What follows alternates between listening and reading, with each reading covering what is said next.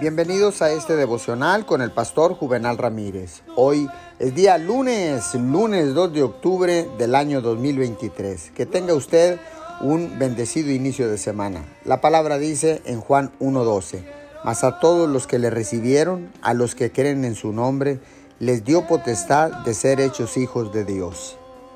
Déjeme decirle que aún la persona que más te ame puede no estar contigo siempre, ni puede conocer las intimidades de tu corazón, mente y espíritu.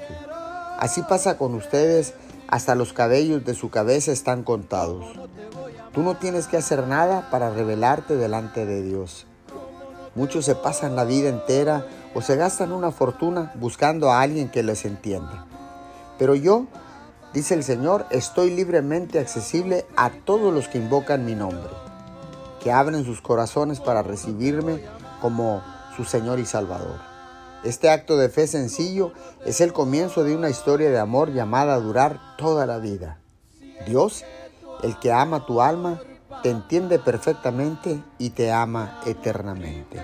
Señor, muchas gracias porque enviaste a tu Hijo a morir en una cruz para que todos recibiéramos el perdón de pecados y las promesas de vida eterna. Hoy tomo la decisión de recibir a Jesús como mi Señor y Salvador. Te damos gracias en el mismo nombre.